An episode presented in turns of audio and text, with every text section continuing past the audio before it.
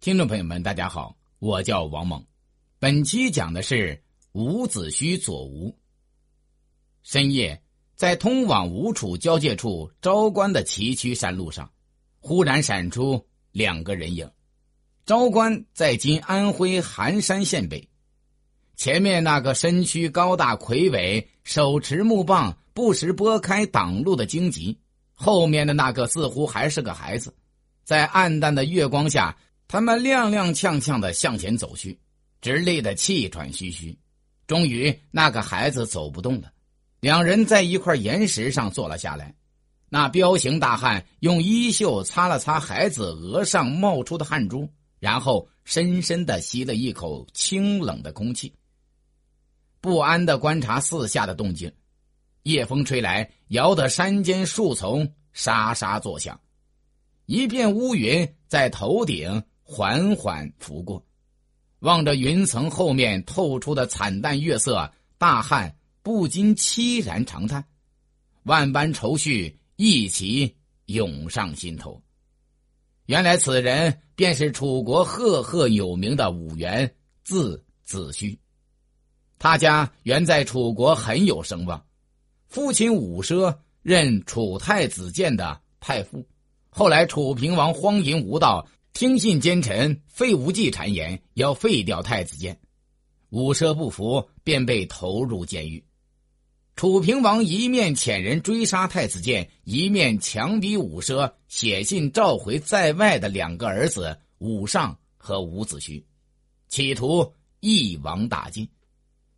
老实憨厚的兄长武尚明知此去凶多吉少，仍然应召前往，结果与父亲一起。做了楚平王的刀下之鬼。伍子胥却深知平王为人狠毒，不甘就此屈死，于是孤身逃到宋国，投奔正在那儿流亡的太子建。不料此时宋国正发生内乱，他只好与太子建及其子公子胜辗转流落到郑国。郑国的国君郑定公倒待他们不错。谁知太子建经不住别人利诱，竟丧失理智，暗中勾结晋国，企图灭郑而占齐国。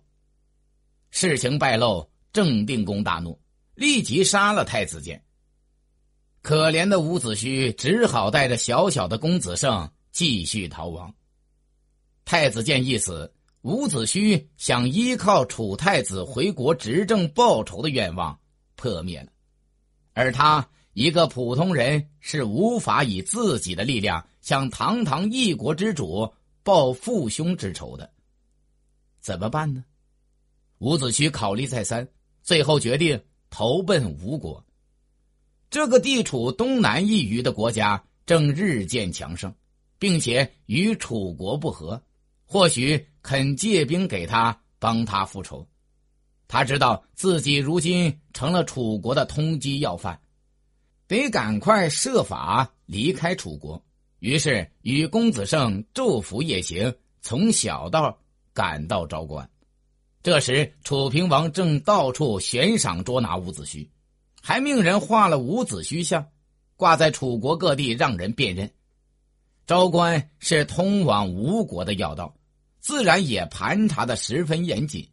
伍子胥得知此事后，愁得好几夜睡不着觉。后来总算在别人的帮助下乔装改扮混出了昭关，但是守关的官吏不久便起了疑心，派兵追来。伍子胥正拖着公子胜匆匆赶路，忽然被一条大江拦住去路，站在江边，但见江水渺渺，芦苇漫漫，却无摆渡的舟楫。眼看追兵将至，伍子胥不觉仰天顿足，叹道。想不到我吴某大仇未报，竟会死在这里。说也巧，这时芦苇丛中吱呀一声，冒出一只小船。船上的老渔夫看到伍子胥的模样神情，当下明白了几分。由于楚平王为政无道，老百姓早就恨透了他，反而很同情武氏一家的不幸遭遇。于是老渔夫便用船。载他们渡了河。过河后，伍子胥十分感激，连忙解下身上的佩剑，递给老渔夫说：“多谢老丈相救，只是亡命之人无以报答厚恩。这件价值百金，请老丈收下，全表谢意。”老渔夫连连摇手：“壮士说哪里话？楚王为了抓你，悬赏粮五万担和大幅封爵，连这我都不动心，难道还会贪图区区百金之剑的报酬吗？”伍子胥听后大为感动，再三拜谢，方才辞别。伍子胥和公子胜历尽艰险，终于来到吴国。由于伍子胥勇武过人，素著威名，吴国君臣对他的到来都很高兴。待之以上宾之礼，伍子胥便趁机向吴王僚建议攻打楚国，但没被采纳。不久，他通过上下接触，敏锐的察觉到吴国统治集团内部。正酝酿着一场权力斗争。原来吴国相传为西周文王的伯父泰伯所创立，泰伯为了使周强大起来，自愿把王位让弟弟继立，以便传给文王。所以吴国素来注重礼让之风。到了寿梦为国君的一代，吴国渐渐强盛，开始称王。寿梦有四子。即朱凡、于季、仪妹和季札，其中以季札最贤能。寿梦死后，长子朱凡知道父亲生前欲立季札为王，便主动让位给季札。季札坚决推辞。不久，朱凡死，一命王位兄弟相传，以便让季札有机会当吴王。老二于季。和老三姨妹相继死后，应由季札继位。谁知季札却躲了起来，于是姨妹的儿子辽便立为吴王。辽的登位使朱凡之子公子光十分不满，他认为父亲之所以传位于帝，是想让季札治国。如今既然季札不愿意，就应由他来继承王位。于是他一心想除掉吴王自立。伍子胥仔细分析这种形势后，认为公子光能礼贤下士，敢作敢为，决定先等他夺得王位，再图谋借兵复仇，因而把勇士专诸推荐给公子光，自己却退居乡间，物色人才，等待时机。机会终于来了。公元前五一五年，吴国趁着上年冬楚平王死后。楚国政局动荡之际，出兵攻楚，不想吴兵反被楚军断绝退路，围困起来。伍子胥和公子光决定抓住这个吴国内部兵力空虚的机会，以宴请为名谋刺吴王僚。吴王僚接到公子光的宴会邀请，虽然有所顾忌，仍然身披重甲，带着一队全副武装的卫士。前来赴宴。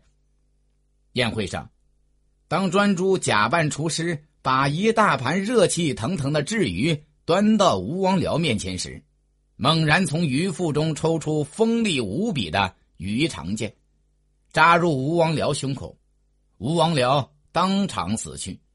两旁卫士见状，一拥而上，将专诸乱刀砍死。这时，公子光带着预先埋伏的甲士冲出来，高叫。吴王僚已死，公子光当立，从命者不杀。众卫士见大势已去，纷纷瓦解。公子光于是自立为王，就是吴王阖闾。吴王阖闾继位后，任命伍子胥为行人，掌管朝见聘问，参与谋划国家大事。在伍子胥的主持下，吴国修筑了阖闾城。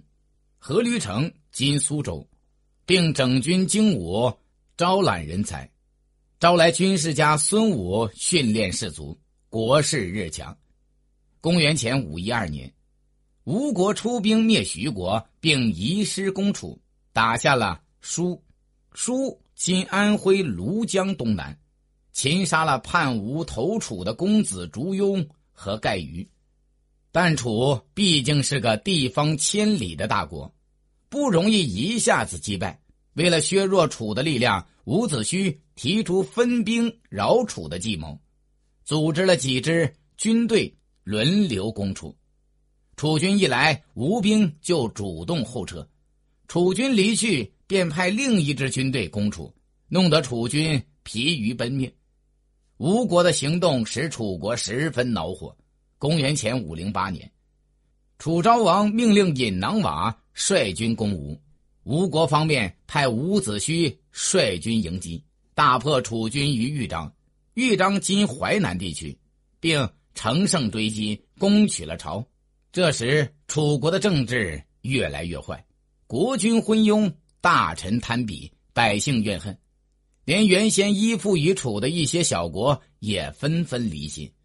吴王阖闾决计大举攻楚，伍子胥和孙武向吴王建议，联合与楚国有矛盾的唐、蔡等国一起伐楚。吴王采纳了这个建议，拜孙武为大将。伍子胥为副将，发兵六万，联合唐、蔡等国的军队，浩浩荡荡向楚进发。吴兵进军至维瑞，弃船陆行，越过大别山，大破楚囊瓦军于白举。白举今湖北麻城东，连战告捷，乘胜攻入楚国都城郢。